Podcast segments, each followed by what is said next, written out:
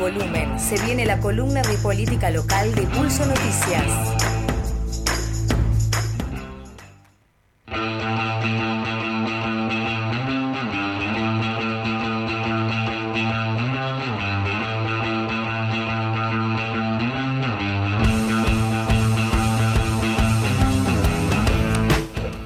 David Berresi en esta mañana gris, con toda la información de la política local y regional. Hola David, buen día.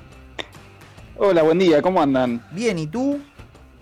Muy bien, ahora con un poco de hambre después de escuchar ahí el móvil. Oh, qué tremendo. Eh, pero bien, muy bien. Sí, porque te hicimos esperar, perdón David, eh, pero la verdad que las tortas fritas no- nos tuvieron ahí entretenidos y entretenidas. Eh, Sí, que, que claramente hay prioridades, está bien. Eh, bueno, pero fi- finalmente llegó eh, la, la columna de pulso. Eh, estamos, bueno, en las semanas eh, ya previas, la, la semana que viene eh, serán las PASO y la, la campaña, eh, bueno, los candidatos y candidatas van afinando un poco sus, eh, sus ejes eh, de campaña. En el medio, el Consejo Deliberante, bueno, esta semana no, no- no tuvo sesión, hay sesión la semana que viene. Lo, acá podemos decir que en el Consejo Deliberante hay comisiones que funcionan y comisiones que no funcionan. Un poco me hace acordar a lo, de, a lo de los funcionarios que funcionan y los que no funcionan. Bueno, Claro. acá en el Consejo Deliberante, por ejemplo, eh, Comisión de Hacienda eh, funciona. O sea, uno puede ver, hay fotos de la Comisión de Hacienda, eh, se reunió esta semana, eh, más, más allá de los proyectos que trató, uno puede ver que se reunió y pudo eh, sesionar. Y después hay otras comisiones que no funcionaron. Por ejemplo, eh, había que tratar un proyecto eh, que se presentó en la última sesión del Consejo Deliberante, lo presentó la concejala Janina Lamberti, eh, un proyecto para constituir en cada uno de los centros de salud que tiene la ciudad, que son 47, constituir consejerías de salud sexual reproductiva y no reproductiva. De los 47 centros de salud que tiene la ciudad, solo en tres hay consejerías eh, de este tipo, eh, que son las consejerías que abordan todo lo que tiene que ver con eh, salud sexual, incluyendo la interrupción voluntaria del embarazo. Eh, digamos, es un reclamo que además viene llevando a cabo, obviamente, la, la campaña nacional por el derecho al aborto acá de, de La Plata. Y, por, por ejemplo, mañana va a haber una conferencia de prensa de la red de profesionales por el derecho a decidir, que entre otras cosas va a denunciar esta situación, que a nueve meses de la sanción de la ley de interrupción voluntaria del embarazo hay eh, muchas dificultades para poder acceder, entre otras cosas porque eh, no hay en todos los centros de salud eh, atención específica para el tema que son estas consejerías. Lo que dicen desde la red de profesionales es que al no haber este, esta atención específica en todo el territorio de la ciudad, lo que se termina es recargando eh, los dispositivos provinciales. Eh, con lo cual, eh, o sea, se generan demoras que pueden ser eh, incluso llegar a la posibilidad de que no se pueda acceder al derecho, entre otras cuestiones eh, que tienen que ver con la salud sexual. Este proyecto que se presentó en el Consejo Deliberante para constituir en cada uno de los centros de salud estas consejerías, estaba previsto que pasara por tres comisiones. Una es la Comisión de Salud, otra es la de Equidad y Género y otra es la de Legislación. Eh, en el momento que se presentó el proyecto en la sesión, eh, la propuesta del bloque del Frente de Todos había sido que, bueno, que eh, para, que pudiera avanzar rápidamente el proyecto, hubiera una sesión conjunta de, de las tres comisiones, como se ha hecho para otro tipo de proyectos. Eh, enseguida el bloque de, de- Juntos, eh, ex Juntos por el Cambio, ahora Juntos, eh, dijo, no, no, bueno, hagamos una sesión de dos comisiones, es mucho lío hacer una sesión de tres comisiones, hagamos que funcione en salud y equidad de género y después que, que pase el proyecto por la de legislación. ¿Cuál es el problema ahí? Que la comisión de legislación, justamente lo que viene denunciando la oposición, es que ahí es donde duermen los proyectos. Entonces la forma más fácil es que, bueno, que sí, que pasara por salud, equidad y género, eh, tal vez obtuviera dictamen y después, eh, bueno, anda a esperar a que la comisión de legislación lo trate, que es la que conduce eh, Nelson Marino, uno de los concejales, digamos, a que dentro del Consejo Deliberante lo han señalado bastante porque en la comisión de legislación cuesta muchísimo que avancen los proyectos. Entonces, bueno, quedó, quedó así. Vas- iba a sesionar conjuntamente la Comisión de Salud y Equidad de Género y después iba a pasar por la Comisión de Legislación. Ahora, la Comisión de, Salud y la de Equidad y Género intentaron funcionar, son dos comisiones presididas por concejales y concejalas del, del Frente de Todos, una por Nano Cara y la otra por eh, Ana Herrán Castañeto. Eh, intentaron sesionar, pero ¿qué pasó? Faltó quórum. eh, los concejales y concejalas del, bloque de Juntos no, no aparecieron, eh, las comisiones finalmente no pudieron sesionar y obviamente el proyecto no va a avanzar, ya ni siquiera en estas dos comisiones donde eh, se esperaba que pudiera tener un, avance más o menos rápido. y acá pasa esto de lo que suele pasar con algunos proyectos, donde bueno, el oficialismo, más que decir, bueno, no que creemos que esta no es una política adecuada, o podrían decir también creemos que no hay eh, fondos suficientes como para constituir en cada uno de los centros de salud eh, las consejerías, eh, pero bueno, deciden por, por el momento directamente vaciar de alguna forma la comisión y el proyecto queda ahí. ayer justamente hubo una protesta también eh, de organizaciones feministas de, fuera de la municipalidad, eh, donde denunciaban esta cuestión, eh, o sea, no solo el no avance del proyecto, sino la situación de los centros de salud con respecto a la, salud sexual, y además denunciaban otra, que es la acefalía de la Secretaría de Asistencia a la Víctima y Política. Sí. Nosotros se lo habíamos preguntado. Eso es lo que me, acordaba de eso. Eh, el, intendente le estaría debiendo una respuesta a Radio Estación Sur que se lo preguntó en aquella conferencia de prensa eh, y que dijo, bueno, sí, en dos días va a estar, eh, pasado mañana, dijo, pasado mañana va a estar, ¿quién será la persona que, sucede, que esté al frente de la Secretaría después de que Carolina eh, Píparo eh, renunció, digamos, este, más allá de las críticas que había a su gestión, lo cierto es que ya directamente no está eh, Píparo al frente de la Secretaría y todavía no tiene reemplazante y no hay perspectivas de que el, reemplazo aparezca en breve.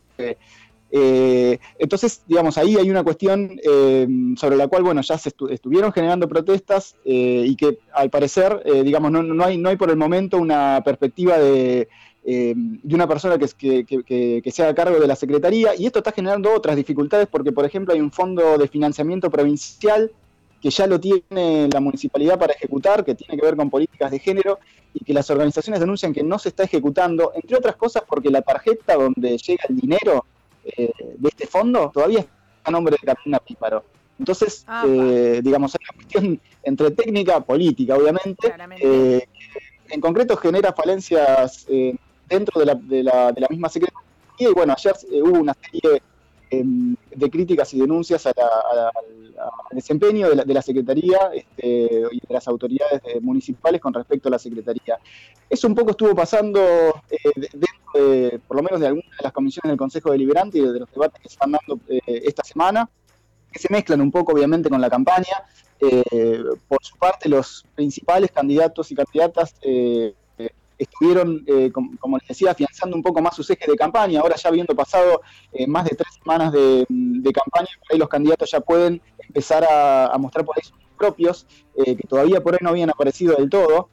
en el caso, por ejemplo, de Juntos, están haciendo una conferencia de prensa ahora en un ratito, retomando uno de los ejes más fuertes de campaña, que es el de la seguridad. En este caso van a exigir a presentar un, proyecto para que eh, los intendentes tengan mayor, eh, mayor capacidad de decisión política con respecto a cuestiones de seguridad. Eso se lo van a exigir a la provincia, por eso van a hacer la, conferencia de prensa eh, frente a la legislatura. En, este caso, bueno, incluso va a estar el intendente este, apoyando la candidatura de Perechotnik, este, ahí este, mostrándose este, de Prechón y de Santilli, mostrándose, digamos, con eh, algunas críticas hacia la provincia en lo que tiene que ver con, seguridad. Por su parte, eh, del lado del frente de todos, eh, Archanco esta semana, en, el marco de su precandidatura a diputado, estuvo en, reuniones con EDELAP, digamos, es uno de los ejes que había adelantado que le interesa trabajar, que es la cuestión de los servicios públicos. había tenido una reunión con la Defensoría del Pueblo en el marco de la campaña ahora también se reunió con los directivos de DELAP, entre otras cosas, les advirtió de alguna manera a los directivos de DELAP que va a estar encima de esto si, es elegido diputado. Eh, y eh, bueno, hizo algunos reclamos con respecto a los microcortes que suele haber en algunos barrios de la ciudad, como por ejemplo Tolosa, Romero, Villalvira, también lo que tiene que ver con el sector de Parques Icardi, Em, como algunos de los lugares, digamos, donde el servicio de, eh, de, electricidad es bastante deficiente. Entre otras cosas, después también eh, hablaron de la obra eh, de la subestación eh, Citibel, que había tenido problemas hace dos años. un poco pidió el, que es el avance de la obra, y, quedó ahí este, en esto de, de, advertirle de alguna forma a la empresa que va a estar encima de eso. Esto como para nombrar algunas de las actividades que están haciendo eh, los principales candidatos eh, acá en la ciudad. También hubo bastante actividad de la izquierda que, estuvieron haciendo ambas, digamos, los, sectores de frente de izquierda que están dentro de la, de la interna, estuvieron haciendo actividades en, en Parque Saavedra eh, con ejes vinculados por un lado a la juventud y por otro lado a la situación de trabajadores y trabajadoras de la salud, eh, un poco afirmándose también en, los ejes este, de campaña que, ahora pueden desarrollar por ahí de manera más concreta, eh, porque empieza a mostrarse más claramente la fisonomía de las campañas de los candidatos, ahora que ya estamos cerca de las, de las pasos. Así que bueno, nos preparamos para la próxima semana que va a ser la, semana de la votación y donde van a estar los cierres de campaña eh, sobre el fin de la semana que viene. Eh, ¿Se tirará toda la carne en el asador, como se dice, o no? Un poco sí, eh, porque, bueno, sobre todo las coaliciones que van internas tienen que de alguna forma mostrar, bueno, su, su preponderancia con, o sus diferencias con, el, con, el, con, la, con la otra lista, eh, pero bueno, también sabemos que las definitorias son las generales, entonces yo creo que toda la carne de asador se va, se va a terminar de tirar después.